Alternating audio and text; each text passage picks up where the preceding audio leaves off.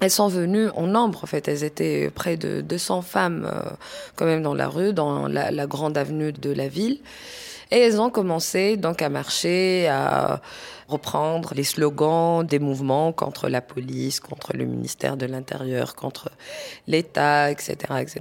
Et à un moment, elles ont commencé à, à inventer des nouveaux slogans contre les hommes comme quoi les hommes ne travaillent pas, ils sont toujours dans les cafés, comme quoi ils les laissent pas parler. J'avais vraiment les larmes aux yeux à ce moment-là parce que c'était très magique, quoi. Elles ont parlé de ce que vraiment, ce qui compte vraiment pour elles, tu vois.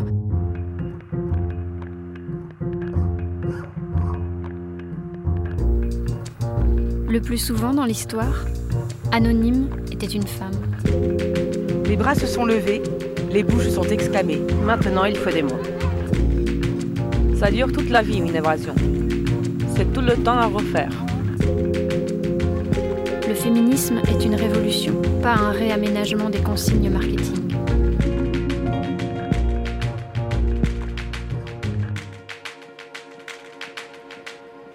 Un podcast à soi par Charlotte Bien-Aimée, épisode 20 Lutte féministe et LGBT en Tunisie. C'est l'histoire d'un retour en Tunisie. L'histoire d'amitiés qui naissent et d'autres qui se poursuivent, comme celle que je vis avec Enda, une jeune femme de mon âge, depuis notre rencontre lors de la Révolution en 2011. Nous avons appris à nous connaître entre des cris de joie, des peurs d'avenir et des slogans de libération. Depuis, nous regardons grandir nos féminismes entre nos deux pays.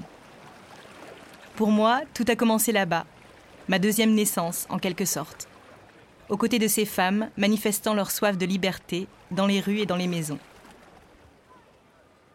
De son côté, après plusieurs années d'hésitation, Enda a quitté la maison de ses parents et a loué un petit appartement seul. Elle savoure depuis la joie d'avoir un lieu où elle peut travailler, lire, se reposer, sans les contraintes familiales envahissantes. Elle habite aujourd'hui en plein centre-ville de Tunis, en face d'un jardin où les enfants jouent le soir. Son appartement abrite les fêtes, mais aussi les silences. Il est un lieu refuge pour de nombreuses amies qui manquent d'une pièce à elle. Comme j'aime aller chez Enda, moi aussi.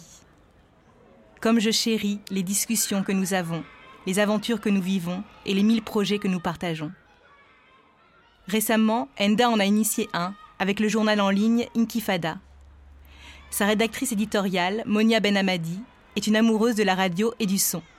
Elle est en train de créer une plateforme de podcast pour donner notamment la parole à des personnes féministes et LGBTQI en Tunisie. Monia m'a donc proposé, ainsi qu'à Samuel qui réalise ce podcast, de venir partager notre expérience avec les journalistes d'Inkifada, Hazar, Haïfa et Hortense, mais aussi avec Shams, Roura et Boshra, des personnes activistes LGBTQI qui souhaitent également utiliser le son pour diffuser leur récit de vie.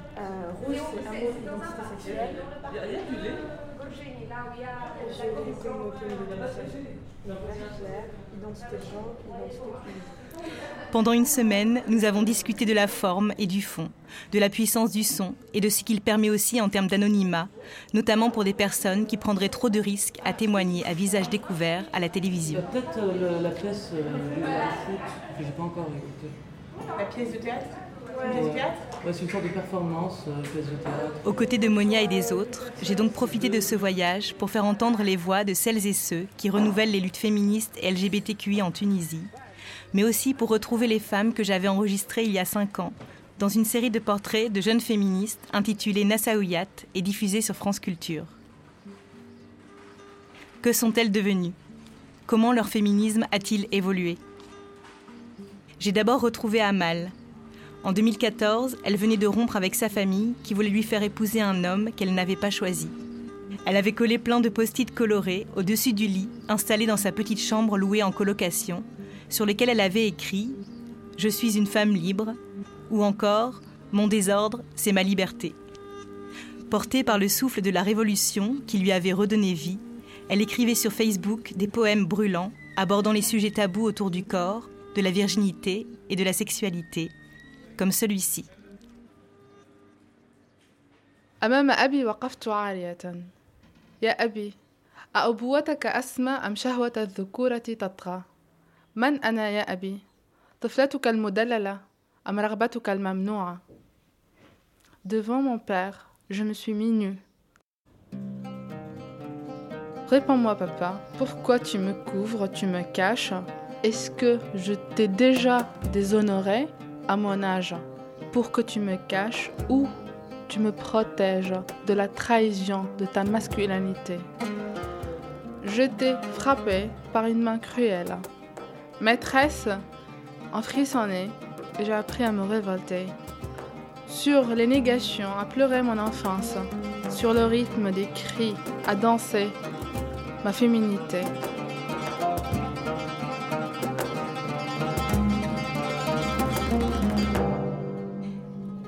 Depuis notre rencontre, Amal a renoué avec sa famille. Elle entretient des rapports apaisés avec ses parents et son frère, qui ont peu à peu accepté son besoin de liberté et surtout son mode de vie, le célibat des femmes étant encore assez rare et mal considéré en Tunisie. Elle a aussi publié deux recueils de poésie. Le premier, en 2015, rassemble tous les textes écrits pendant la période révolutionnaire. Il s'appelle Un cœur sur la pointe d'une aiguille.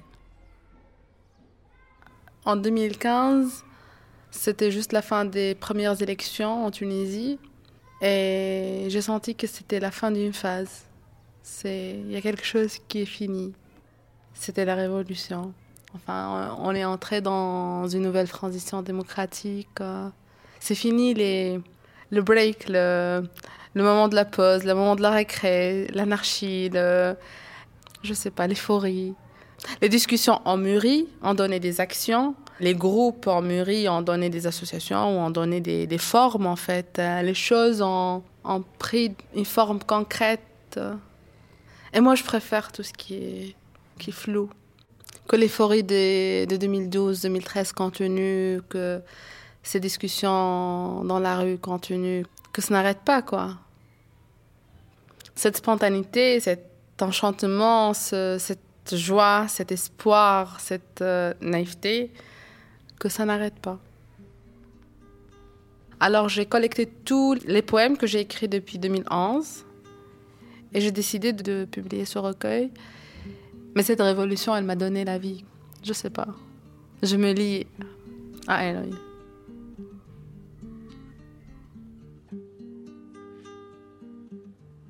À chaque jour, je suis confrontée à des nouveaux défis, à des nouvelles situations.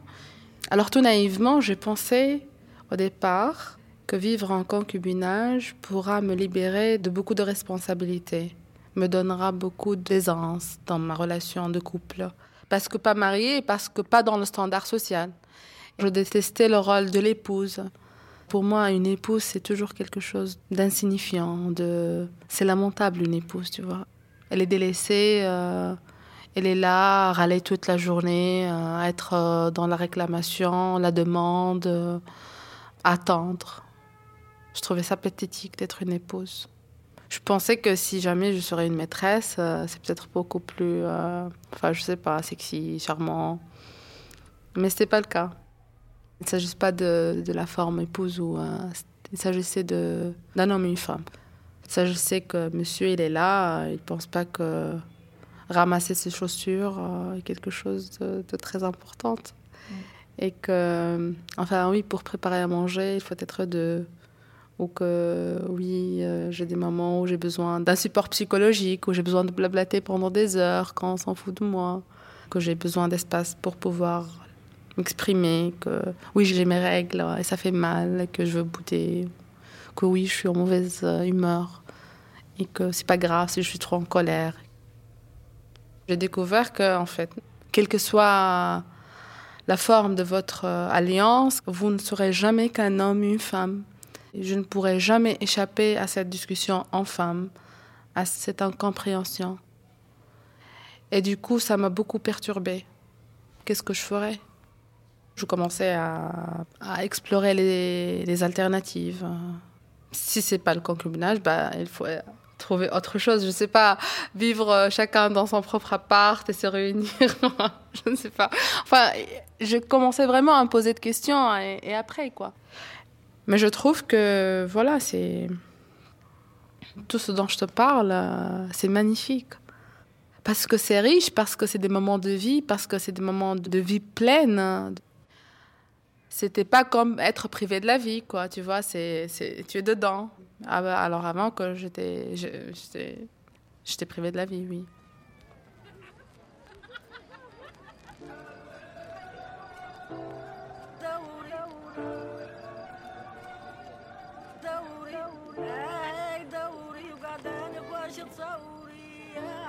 J'appartiens au rire salace des femmes, à leur sourire plein d'enfantillage, de ruses et de ragots. J'appartiens à leurs cris réprimés, à leur malheur, à la bordure d'un drap qu'on resserre entre deux dents. J'appartiens aux jambes serrées, aux boutons du haut soigneusement fermés, au tremblement des doigts, aux poings crispés. J'appartiens aux robes, les coupons de tissu sur les catalogues, au regard meurtri des poupées en plastique. J'appartiens au tissu, au coton, à la dentelle précisément. J'appartiens à la cuisine, à la fumée, à la senteur de l'ail, aux ongles abîmés, aux taches qui n'en finissent plus, tâches toujours gratuites qui n'en finissent plus. J'appartiens au sol, à l'odeur de l'eau de javel et des désinfectants, au corps à linge squatté par des oiseaux. J'appartiens aux genoux des femmes, là où l'on sème la laine et où l'on cueille le chaud. J'appartiens au rassemblement, au bruit sans fin, aux plats de sucreries aux verres à thé, aux sonnettes, aux chuchotements, aux rires flagrants, aux blagues obscènes, aux contes, aux scandales et aux commérages.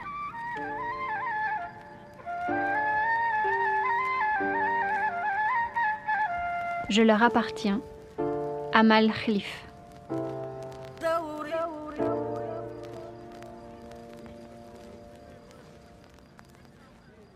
Après, j'ai tombé enceinte. Alors, c'était la grande question par rapport à la, encore une fois, à la maternité. Est-ce que je veux avoir un enfant ou pas? Est-ce que je peux avoir un enfant en dehors du mariage ou pas? Et j'ai avorté.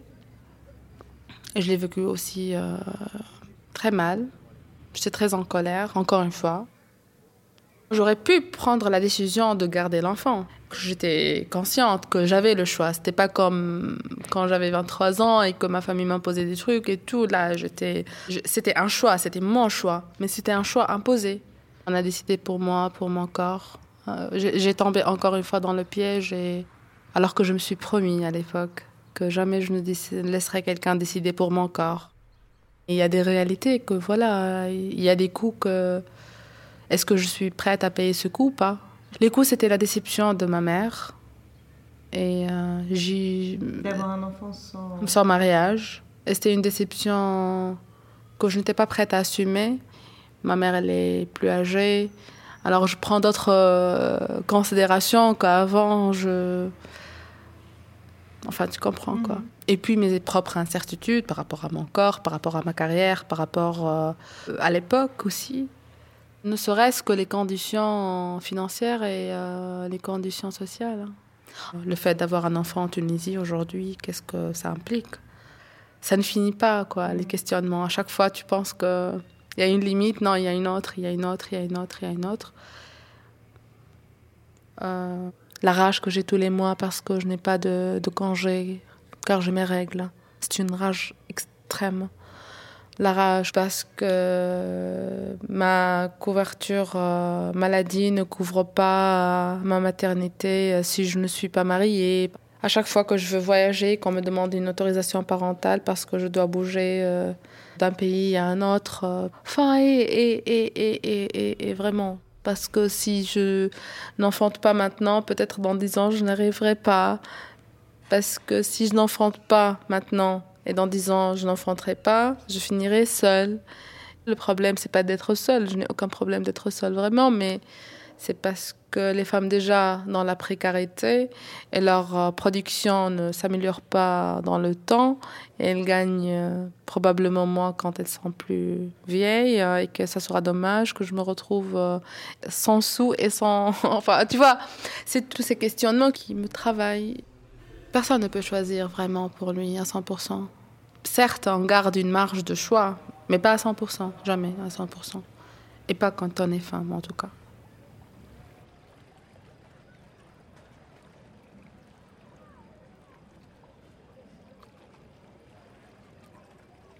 Le deuxième recueil de poèmes d'Amal s'appelle Madame Clémentine.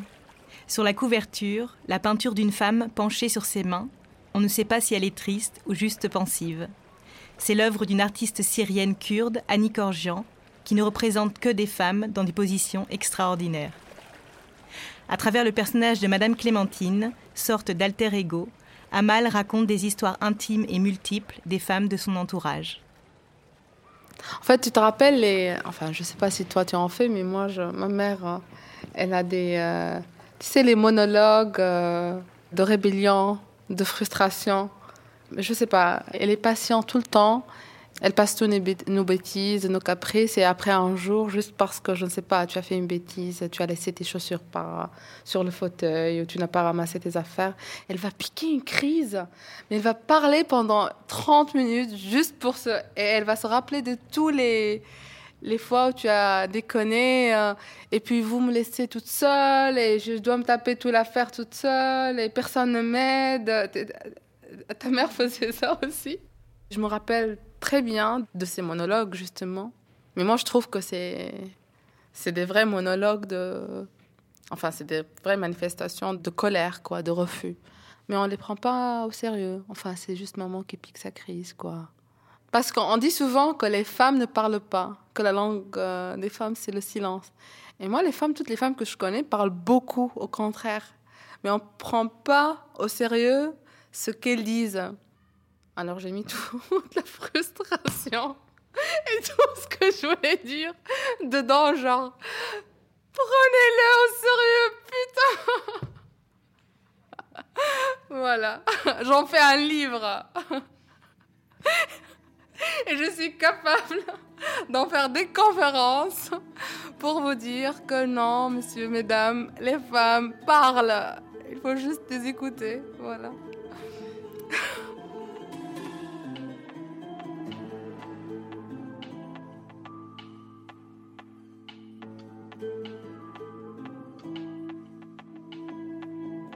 شكلتني امي كما شاءت وها انا ذا دموعها التي لم تنزل صرختها التي لم تعرف الفضاء وحشتها الطويله ياسها الكتوم وجع مفاصلها اللا القصوى J'ai dans mes entrailles un fœtus qui meurt, des rêves de tendresse qui se décomposent. Faut-il être triste pour raviver la complainte Je pleure, et dans ma tête pleurent maintes femmes. Je connais leur écriture. Quelle est cette cage qui nous réunit? Cette cage Des femmes ici. Voilà où nous sommes. Pendant que la guerre à nos portes ricane. J'ai dans ma gorge un fœtus qui meurt. Mon corps soulagé soupire. Tout ça, c'est bien fini. Pourtant, les femmes en moi ne se taisent pas. Maudite soit cette vie maudite soit cette vie. J'ai en moi un fœtus qui meurt. Pour commémorer cette douleur, pourquoi la guerre ne prend-elle pas trêve? Pourquoi ne s'arrête-t-elle guère? Pourquoi n'accouchons pas tous les enfants? Je rêve d'en enfanter un chaque mois. Pour la vie globée, grouvante, la vie m'apprendra tant. Maintenant, dans mes veines, défile fièrement le venin noirâtre.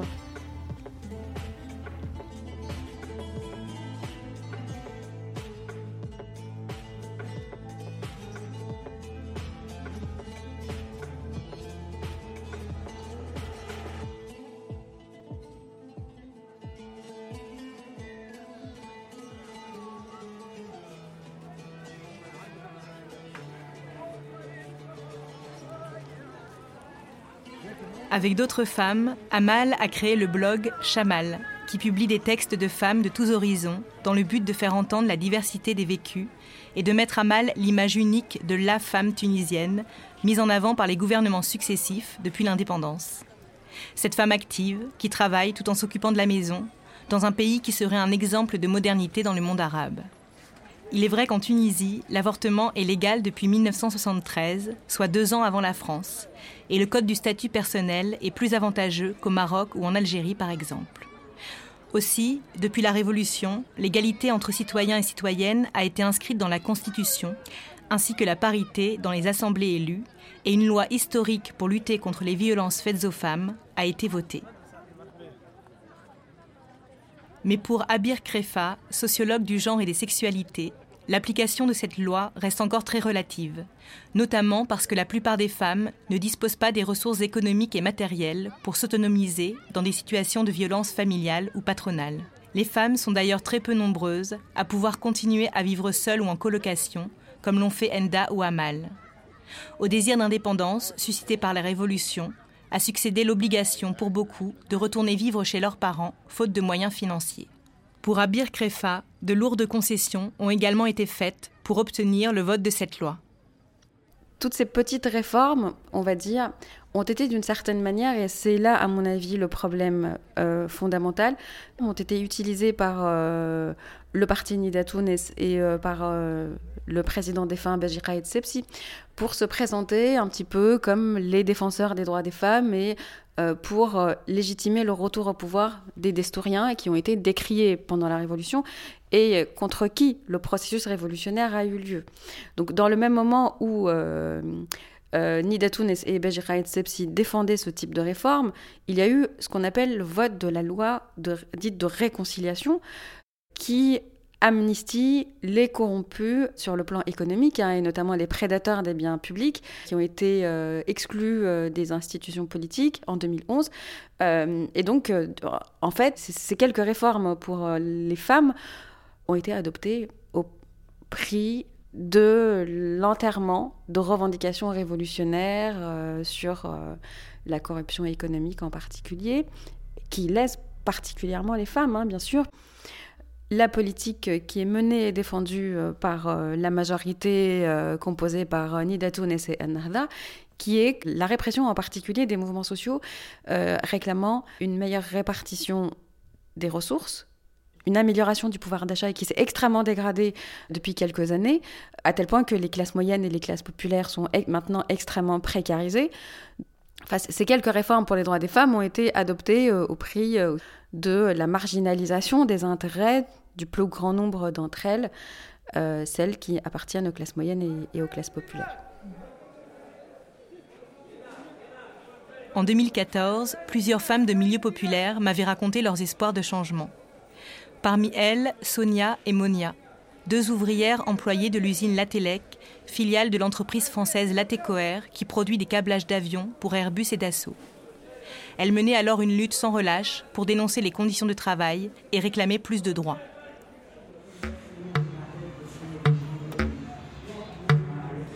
ils ont toujours augmenté les cadences. C'est-à-dire, si aujourd'hui, cette semaine, on fait sortir 5 avions, la semaine prochaine, on trouve qu'il faut sortir 6. La semaine après, c'est 7. Oui, le travail samedi, même dimanche. On arrive à certains moments qu'on ne peut pas arriver pour travailler. Nous sommes vraiment trop fatigués. Et ces heures supplémentaires ne sont pas payées selon les cadres de la loi, oui. On a fait même une action pour arrêter les insultes. Exemple, euh, bête, fermez ta gueule, vous, de les esclaves, des choses comme ça, vraiment, des mots euh, touchants.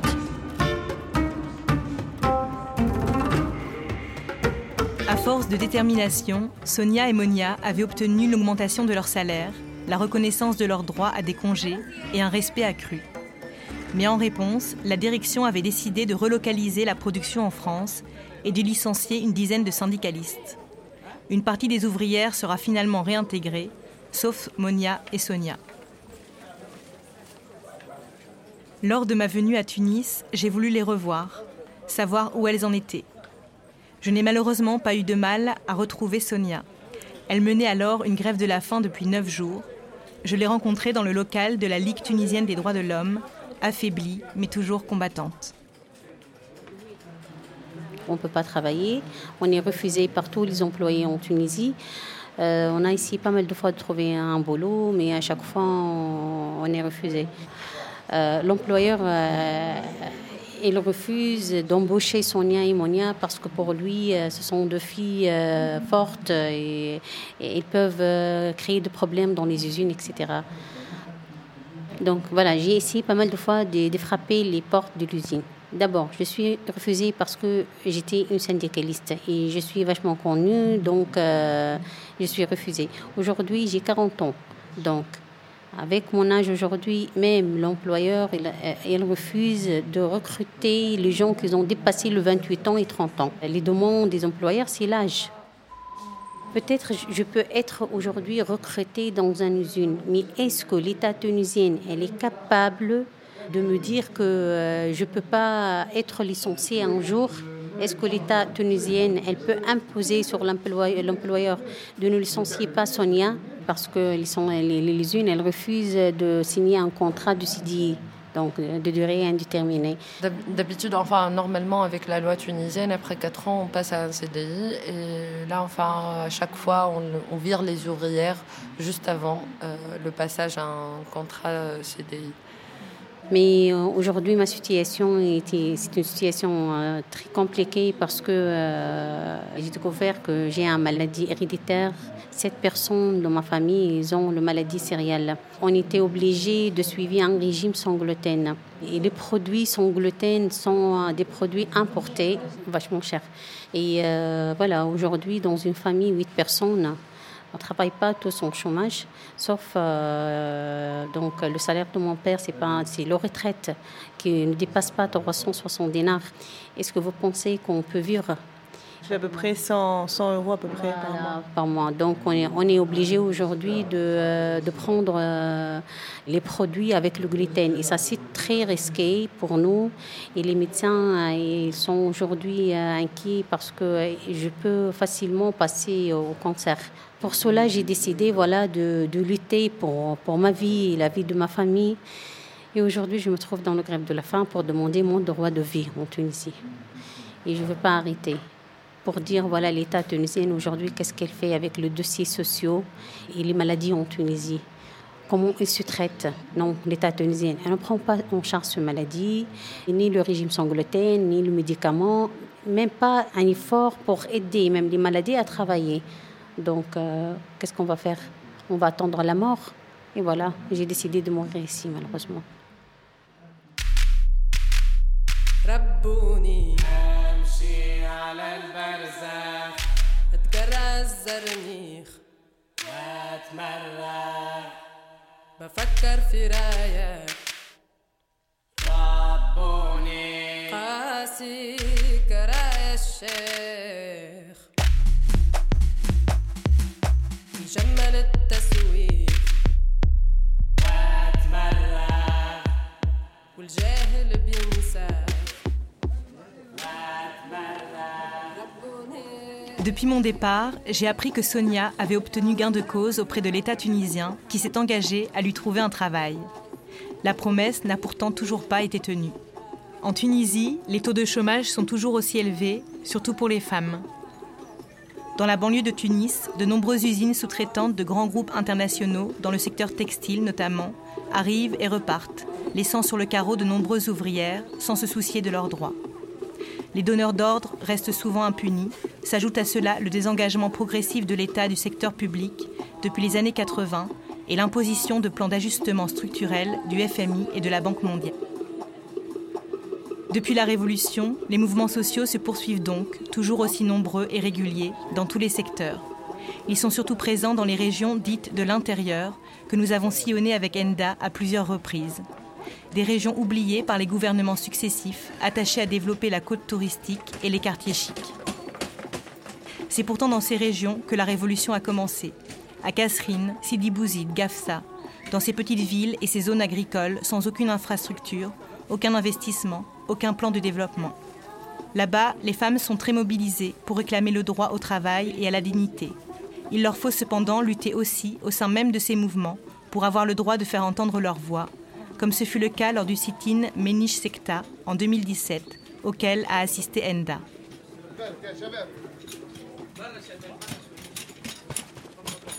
Il y avait un sit-in comme d'habitude, enfin dans euh, Sidi Bouzid, à Manzel Bouzaïen précisément. C'est une petite ville dans euh, le gouvernorat de Sidi Bouzid, là où la révolution a commencé. C'était un grand sit-in de diplômés chômeurs. Et dans l'une des réunions, une jeune femme voulait prendre la parole et son camarade, son collègue, lui demande de se taire devant tout le monde. Euh, il lui dit tout simplement non toi tais-toi c'est pas le moment ou un truc comme ça. Et à ce moment-là elle lui dit non je vais pas me taire et donc toutes les femmes en fait elles se réunissent après et elles décident de lancer un sit-in qui s'appelle euh, Sekta au féminin. Euh, maintenant, c'est le moment de nous réunir, nous, entre femmes, à n'état pas avec les hommes, et toute la réflexion, en fait, derrière, tout toute l'analyse de, dans les mouvements sociaux, il y a tout un système de discrimination envers les femmes. Euh, elles ont réussi à faire le sit-in. Et j'étais impressionnée par leur détermination, par euh, leur solidarité, par la joie aussi de se retrouver parce que euh, cet espace a permis à des femmes qui n'ont jamais participé à des sit-ins de participer à un sit-in parce que c'est réservé aux femmes. Bon, il y a eu un, débat à Tunis entre féministes sur est-ce que c'est une, une, forme d'aliénation euh, euh, au patriarcat ou est-ce que c'est la non-mixité qui permet euh, aux femmes de, se renforcer? En Tunisie, on, associe la non-mixité à la religion, au mouvement islamiste. Et donc, il y a plusieurs personnes, en fait, qui... Euh, pour eux, la non-mixité, ça veut dire revenir en arrière, en fait aux règles de, la religion qui justement préfèrent la non-mixité ou qui exigent la non-mixité. Euh, bon, c'est un autre contexte. C'est pas une non-mixité dans une école, c'est pas une non-mixité dans une administration, c'est une non-mixité dans un mouvement. Il y avait des femmes qui, pour la première fois, elles participent à un mouvement, à un sit-in, parce que leur famille leur permet, et leur famille disent, bah, c'est entre femmes, il n'y a pas de mixité, c'est autorisé. Mais en même temps, ces femmes-là qui ont appris c'est quoi un sit-in, comment s'organiser, comment écrire un communiqué euh, de presse, comment aller euh, frapper à la porte euh, du gouverneur ou du maire, etc. C'est aussi quelque chose de bien, je veux dire. Même s'il si n'a pas, pas abouti à grand chose. Hein, après le gouvernement, enfin. Euh, proposer euh, des microcrédits pour euh, qu'elles se lancent dans des projets, ce qu'elles ont refusé parce qu'elles savent très bien que dans une telle région, sans infrastructure, sans marché, sans rien du tout, elles ne pourraient pas produire quoi que ce soit. Mais l'acquis, en fait, c'était ces quelques femmes, disons, moteurs dans ce mouvement qui ont noué des relations euh, et qui, euh, je pense, elles, sont, vont, elles vont poursuivre, en fait, euh, leur activisme. Maintenant, ce qui est bien, c'est qu'il y a des femmes qui n'ont pas besoin de tunisoises pour revendiquer leur féminisme et pour formuler des revendications en fait, euh, par rapport à leur cause.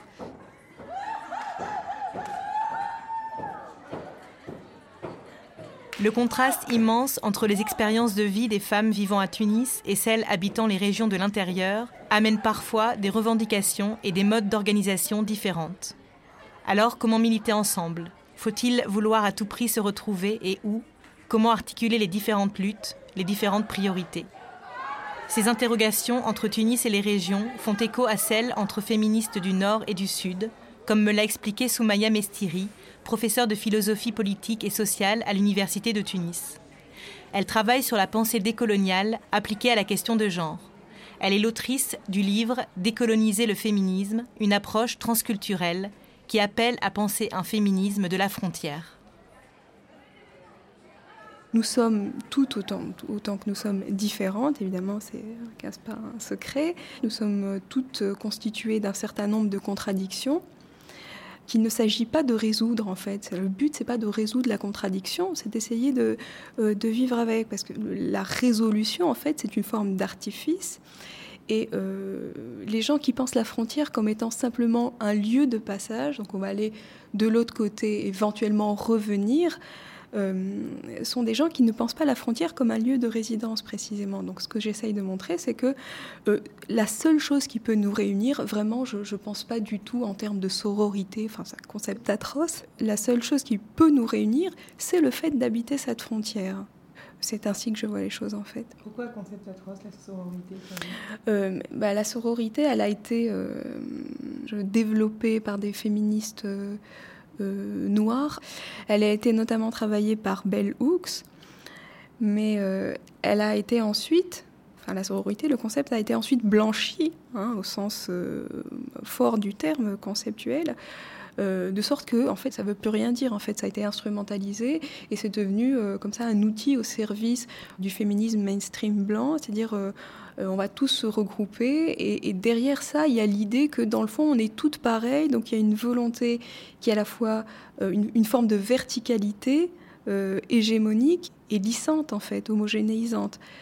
Alors justement, du coup, à la place des sororités, habiter la frontière et qu'est-ce que, comment habiter la frontière euh, sans remettre en cause les différences ou les divisions, mais en l'habitant ensemble, alors, c'est-à-dire D'abord, je pense qu'il ne faut pas euh, que nous recherchions un projet commun.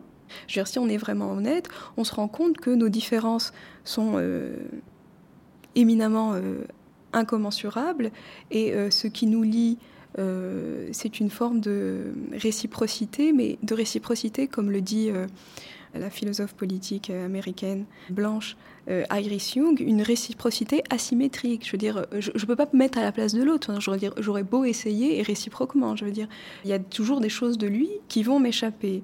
Mais ce que je peux faire, en revanche, c'est, j'aime bien cette idée, en fait, c'est euh, l'idée de stewardship. Prendre les histoires des autres euh, en gérance chez nous, en fait, pour essayer de les comprendre et réciproquement. Et les autres prendront, pour ça on est obligé d'être à la frontière, prendront nos propres histoires, notre idiome également euh, en gérance. Il y a l'idée de, de, prendre soin en fait. Si notre but c'est de nous, comme je disais tout à l'heure, nous retrouver quelque part, on ne peut se retrouver que en se racontant nos histoires en fait. Enfin, l'é- l'écoute, c'est pas un truc qu'on fait comme ça. euh, ça, ça nécessite euh, une réelle ouverture. C'est exactement ce que recouvre le concept d'ancrage. J'aime bien la métaphore du compas, en fait. Quand vous voulez dessiner un cercle, vous allez planter la pointe du compas et puis vous allez ouvrir. Si vous plantez pas la pointe du compas, vous pouvez toujours essayer, vous n'arriverez pas à tracer votre cercle. Pour m'ouvrir à l'autre, il faut d'abord qu'on reconnaisse mon ancrage.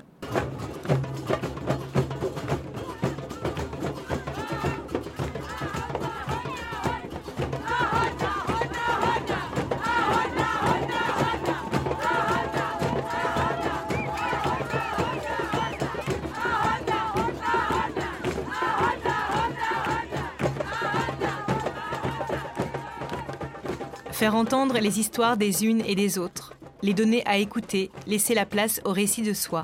C'est ce que souhaite faire Monia au sein d'Inkifada à travers la création de différents podcasts, des portraits, mais aussi des documentaires sonores plus longs, comme celui qu'elle prépare sur le festival Shuftoona, un festival international d'art féministe qui propose des expositions, des concerts et des conférences. Il est organisé depuis quelques années à Tunis par l'association féministe Chouf.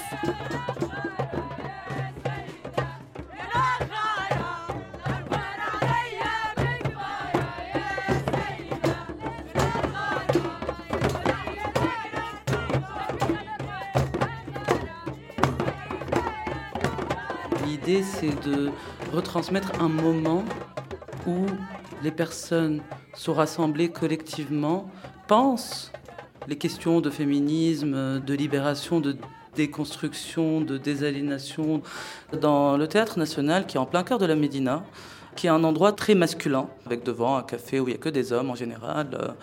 Et le fait de faire ce, ce festival à cet endroit-là, avec des personnes qui ont différentes apparences, euh, différentes identités, différents parcours, différentes approches, c'est déjà quelque chose de très important. Il y a beaucoup de personnes qui vivent dans ce quartier euh, euh, de la Médina qui sont venues, qui ont vu les filles s'installer au café, euh, qui ont vendu leurs sandwichs aux participants et aux artistes, etc. Ils peuvent eux- eux- eux-mêmes se retrouver dans ce genre d'espace et se sentir à l'aise et, s'asseoir dans le jardin et, et voir les performances que les artistes femmes avaient proposées.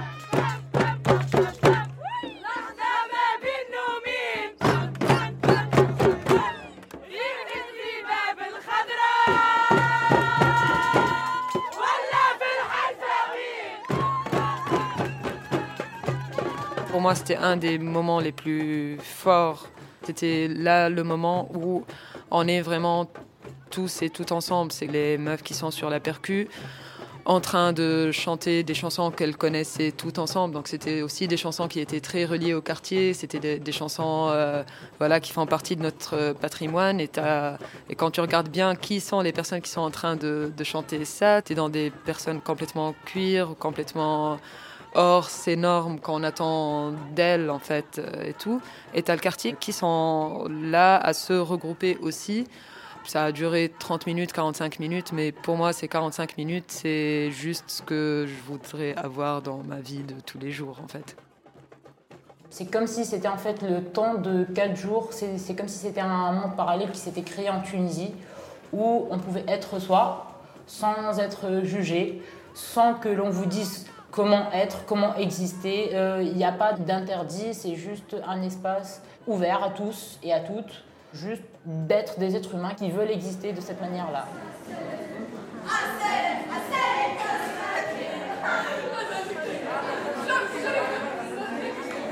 C'est comme une sorte de bulle d'espoir.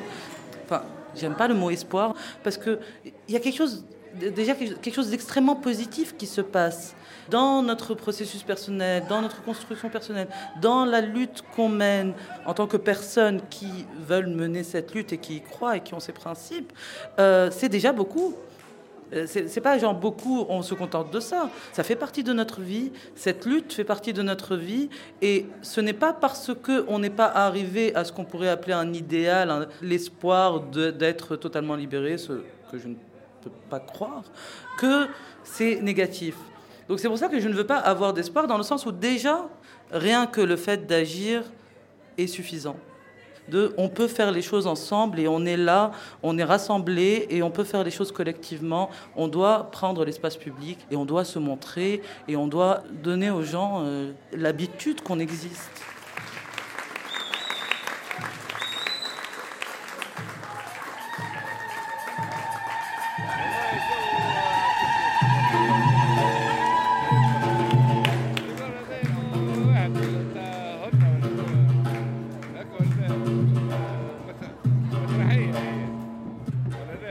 La rencontre, la partance, les clés qu'on remet, les meubles déplacés, les poubelles à descendre, le train à l'heure.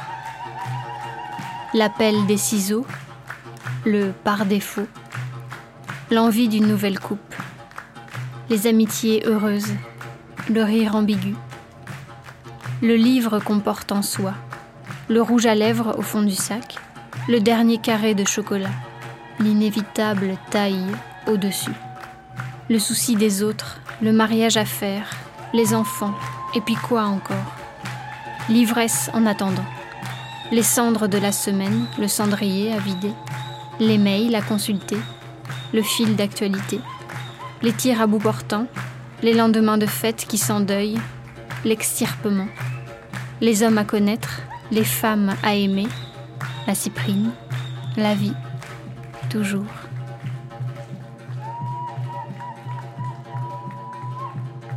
Nominalement, Yosra.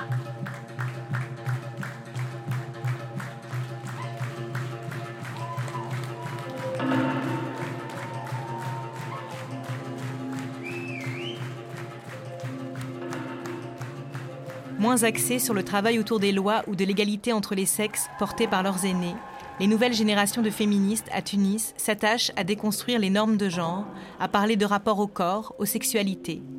Elles souhaitent aussi visibiliser les luttes LGBTQI portées par de nombreuses associations créées après la Révolution. Certaines d'entre elles réfléchissent aussi à monter des plateformes de podcast pour raconter leur vie queer. Comme Roura, une femme trans qui a également participé à la rencontre avec un podcast à soi, organisé par Inkifada. Pendant mon enfance, j'étais en train d'expérimenter le genre.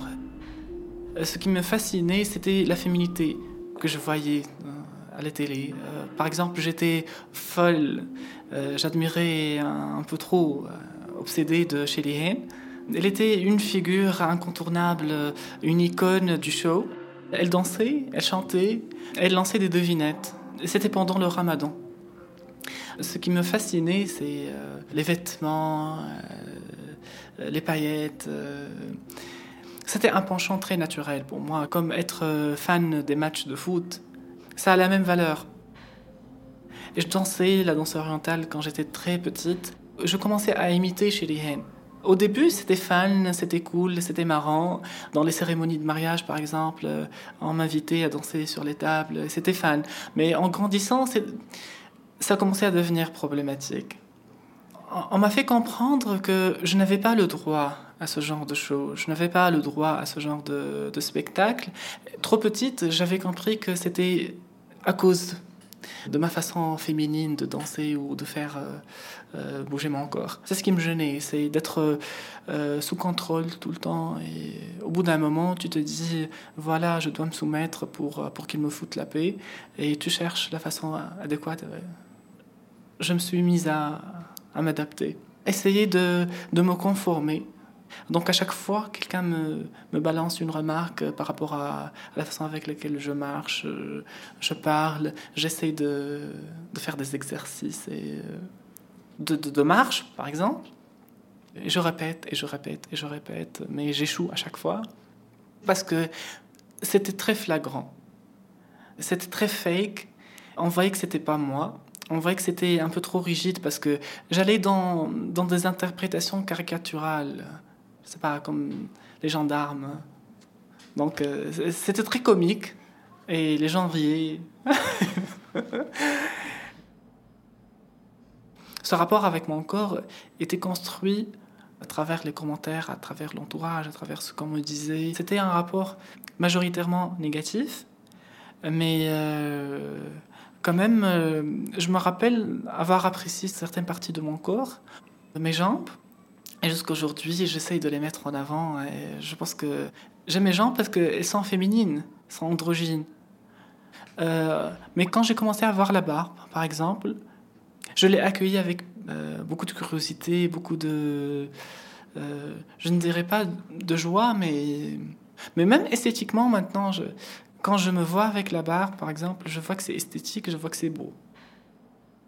Mais peut-être euh, je me suis dit finalement que j'aurais quelque chose avec laquelle je pourrais me défendre, euh, pourrais me, me confirmer en tant que en tant qu'être masculin. Je ne sais pas. Mais à chaque fois, je- j'essaye de, trouver d'autres façons de faire les choses, euh, justement pour plaire, pour, pour satisfaire. Et pour ne pas avoir à, subir cette souffrance. Euh, on me disait Marawi, femmelette. Mais aussi, on me disait aussi Miboun, par exemple. On me disait aussi euh, Kariuka, on me disait. euh, c'est l'équivalent de PD, tapette. le motif initial, c'était la féminité, parce que ça, c'était le visible. Mais après vient tout le travail de présomption et de. On assimile tout ce qui est féminin ou euh, l'homosexualité ou. euh,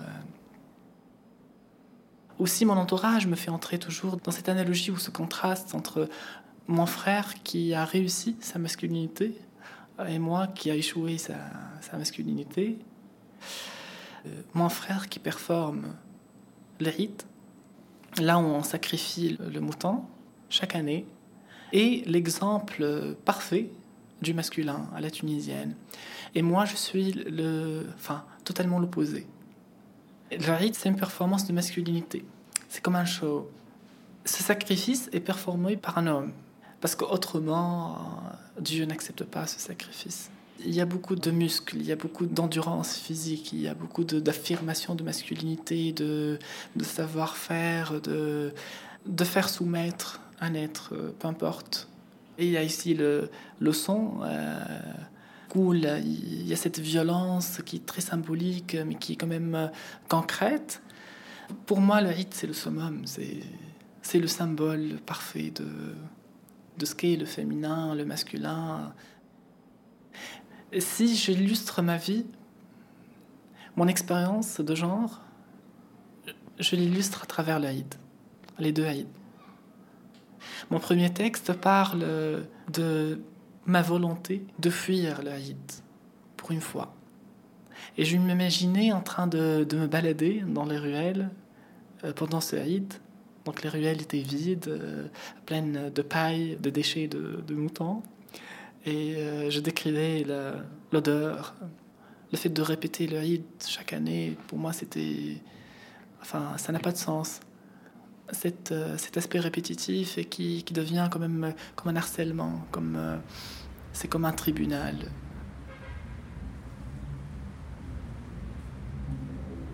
أستفيق جزئيا ولا يزال يداعبني الخمول برفق بعشق يراودني Je me réveille à النعاس moitié. ويغريني Je me sens يعود encore وأخذ bercée au من ralenti جديد. إنه العيد et avec douceur et amour. الله أكبر الله أكبر La somnolence لا me إله tente إلا الله. pour que je m'endorme à nouveau. C'est l'Aïd. Allahu Akbar, Allahu Akbar. Il n'y a pas d'autre Dieu qu'Allah. Allahu Akbar, Allahu Akbar. Dieu merci. Cet Aïd m'attrape alors que je m'endors.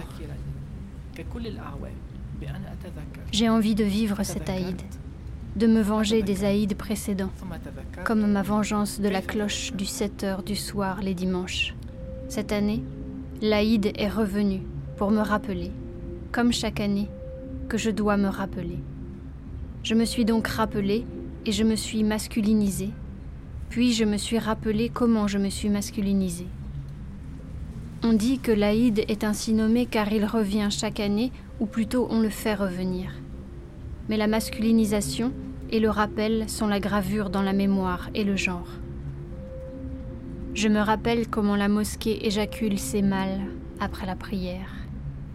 Il coule vers moi comme le sperme. Et je me masculinise. Je me rappelle.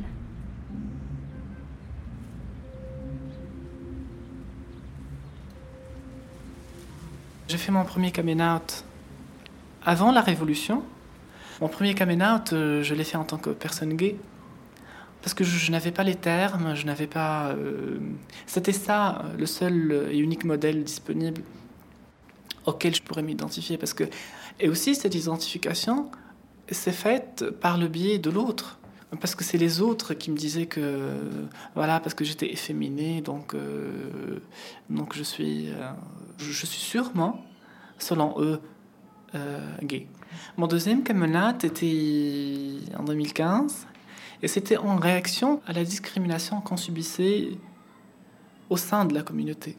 Parce qu'en m'identifiant en tant qu'homme gay à l'époque, j'étais comme, euh, comment dire, le. Comme le petit vilain canard, parce que ils étaient euh, plutôt masculins, ils étaient plus euh, hétéronormés, ils étaient plus acceptés dans la rue, c'était plus discret.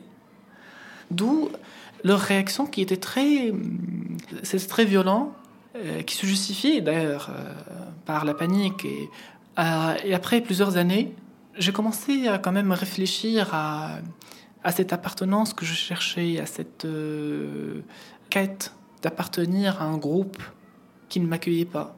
Probablement, il y a des ressemblances, mais qu'est-ce qui nous sépare? Qu'est-ce qui fait que je n'avais pas accès à ces milieux ou je, je n'étais pas respecté dans ces milieux? Enfin, je- j'ai pris conscience de ce gap, cette faille qui nous sépare, qui est le motif initial de discrimination, parce que moi j'étais discriminé pour euh, cette apparence, et eux ils étaient discriminés pour euh, leur sexualité qui est quand même euh, qui, qui est invisible. Et je commençais à lire autour de la question féministe. Et je me retrouvais tellement dans des vécus de femmes. Et je me disais, non, mais c'est ça, c'est ce qui me ressemble le plus. C'est se faire passer pour un être féminin, que ce soit de naissance, biologiquement ou autre, qui fait que je subisse tant de violence dans la rue. Donc cette identification, cette deuxième identification, s'est établie. J'ai compris qu'est-ce que c'est la misogynie.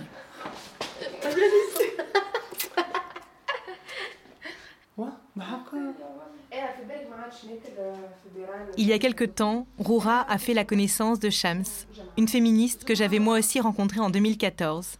Elle aspirait alors à un féminisme populaire où la lutte de classe serait prioritaire. Depuis, Shams a fait son virage queer, comme elle me l'a raconté. En rencontrant plusieurs personnes LGBTQI, elle a découvert qu'elle était totalement indifférente à ces questions. Elle s'est alors engagée aux côtés de Roura, politiquement et sur le terrain, pour la défense des droits des personnes LGBTQI et la dépénalisation de l'homosexualité, aujourd'hui passible de trois ans d'emprisonnement. Pour moi, l'article 230, l'élément de genre, il est très important dedans parce que, comme je te l'ai dit, les gens qui se font interpeller, c'est généralement des gens efféminés. Euh, C'est-à-dire que l'interpellation de la police, elle se base sur la présentation de soi et l'expression de genre plutôt que la pratique, euh, la pratique sexuelle ou l'identité sexuelle. Parce que les personnes qui font la prison à cause de leur homosexualité ne sont pas nécessairement des personnes, euh, des hommes gays très masculins, très virils et très riches et très beaux, mais ce sont plutôt euh, des hommes gays très efféminés, très pauvres, qui ont arrêté l'école à un jeune âge et qui font généralement du travail de sexe. Donc l'élément de genre, l'élément de la, de la classe sociale sont là c'est-à-dire que la, réponse qu'on doit avoir à cet article, c'est une réponse féministe dans le sens où, même quand on fait le test anal, on le fait à la personne qui, entre guillemets, subit la pénétration et non pas la personne qui pénètre, quoi. Donc le problème ce n'est pas un problème avec la pratique, mais c'est un problème avec euh, ce que eux ils appellent la féminisation de l'homme. Et même dans le dialecte tunisien, dans le jargon tunisien, on a deux appellations. On a le miboun. Miboun, c'est la personne qui se fait pénétrer. Et on a tafar, la personne qui pénètre. Et parfois, même le tafar, c'est un signe de virilité, c'est un signe de masculinité. C'est limite, limite célébré et bien vu. C'est borderline célébré dans la société. Donc pour moi, c'est une question de femme, en fait, parce qu'on voit que l'acte de se faire pénétrer est un acte dégradant. Donc, euh, on en voit des hommes qui se font pénétrer à la prison. Et il y a autre chose aussi. Par exemple, on entend beaucoup euh, des hommes gays qui vont en prison, mais on entend rarement des femmes gays qui vont en prison. On nous dit, ah, la loi discrimine contre les hommes et ne discrimine pas contre les, les femmes. Mais même dans la discrimination, on n'est pas égal aux hommes. C'est-à-dire que le sexe lesbien, il n'est pas considéré du sexe par la loi parce que ça n'inclut pas une pénétration d'un pénis. Donc c'est pas vraiment du sexe, hein. c'est euh, voilà du frottement, je sais pas comment on appelle ça, mais discriminer contre nous comme vous discriminez contre les hommes quoi. Mais même ça, la loi refuse de nous donner l'honneur d'être discriminés. Pareil. Alors, je pense qu'il faut d'abord commencer par dire que la lutte juridique que nous menons contre l'article 230, qui est l'article qui criminalise l'homosexualité, est une lutte juridique que nous menons contre une loi française. L'article 230, c'était une loi française. Donc même dans la lutte juridique que nous menons, c'est une lutte décoloniale. Pour nous, si on arrive à abroger l'article 230, c'est qu'on s'est débarrassé d'une loi française. C'est que c'est un pas en avant vers un processus d'indépendance politique et économique et juridique, en quelque sorte, disons. Il y a aussi le fait que il y a plusieurs associations LGBTQI+ en Tunisie qui sont en train de lutter d'une part contre l'homophobie et la transphobie institutionnelle, sociale, économique, euh, culturelle, etc.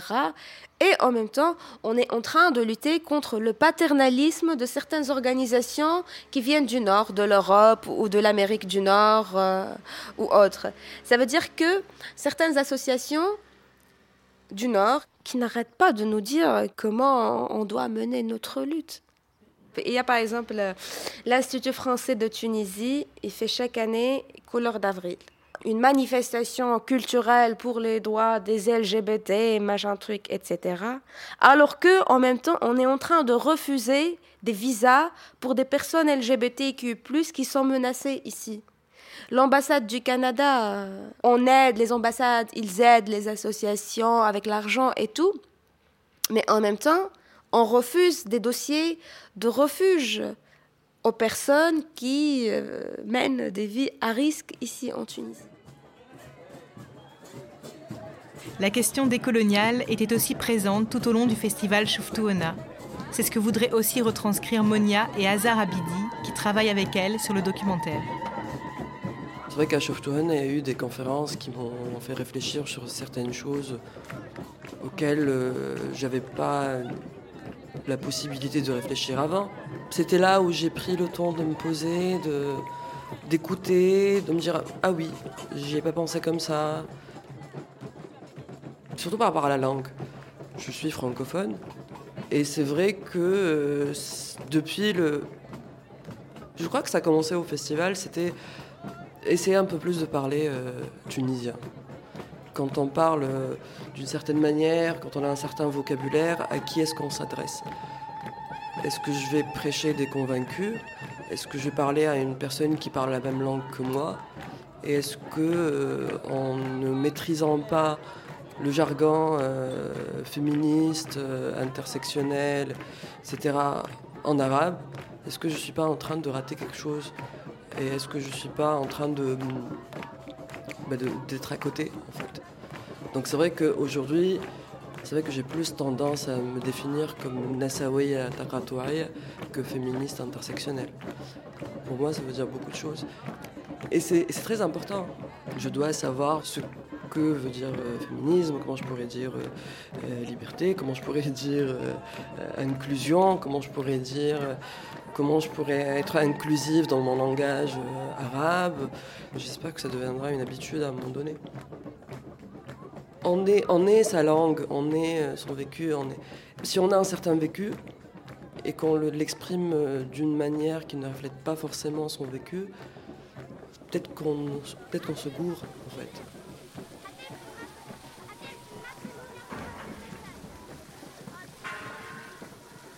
Pour Mariam Guélouz, sociolinguiste, la question de la langue et du langage est un enjeu essentiel pour les luttes féministes et LGBTQI en Tunisie. On sait très bien euh, que au moment des indépendances, des personnes comme Bourguiba ou Sangor euh, ont fait le choix de la francophonie dans la mesure où ils ont beaucoup participé à, sa création, ils y ont cru. Et euh, on a plusieurs euh, discours de Bourguiba qui revendiquent la langue arabe, l'importance de cette langue arabe euh, dans un courant post-colonial, d'indépendance et tout, mais qui quand même voulait garder la langue française. Dans certains discours, euh, donc il disait que pour lui, il croyait réellement que c'était par et à travers le français que la Tunisie allait pouvoir euh, se moderniser, euh, accéder au progrès. Et donc, pour moi, il y a réellement un parallélisme à faire entre ce choix de la langue française comme langue de la modernité et du progrès, et euh, des questions aussi des droits des femmes. Puisque cette langue française serait la langue de la modernité, ben justement, c'est elle qui permettrait de porter des idées euh, de libération de la femme et des droits des femmes. Parce qu'elle porte en elle ces valeurs euh, démocratiques, ces valeurs du progrès, de la modernité, euh, comme si on, on lui a fait porter des qualités. Il faut faire aussi très très attention à ces formes d'essentialisation euh, linguistique, puisque ça peut mener aussi à des propos racistes, comme on peut l'entendre autour de la langue arabe, euh, qui mèneraient vers euh, l'obscurantisme religieux ou, ou au contraire, alors des formes d'exotisme, la langue arabe qui serait la langue de la sensualité, du- de la sexualité. Enfin, donc en fait, faire très attention à ces types de- de- d'essentialisme en, en pensant que la langue est une pratique d'abord, une pratique sociale euh, qui est liée à des contextes socio-historiques bien particuliers.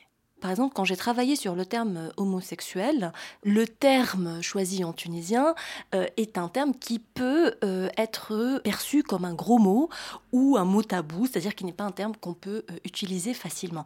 Donc en fait, il y avait une connotation plutôt péjorative, parfois même insultante, de ce terme. Et donc, faut-il se réapproprier le terme, comme l'ont fait par exemple des militants libanais? On avait vu des pancartes avec NHF, qui aussi renvoie à l'homo- à l'homosexualité, mais plutôt à la perversion sexuelle. Donc exactement ce qui s'est passé avec le terme cuir.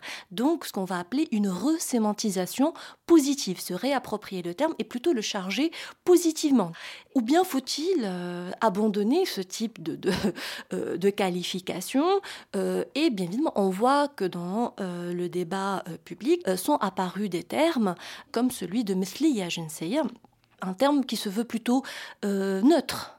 En fait, cette bataille autour des termes me semble importante. Quels sont les mots euh, euh, qu'on doit utiliser? Est-ce qu'il faut les inventer? Est-ce qu'il faut les resémantiser? C'est un travail euh, en cours. Et la question de la nomination, pour moi, est aussi liée à une forme de résistance, de dignité. Comment être féministe en tunisien?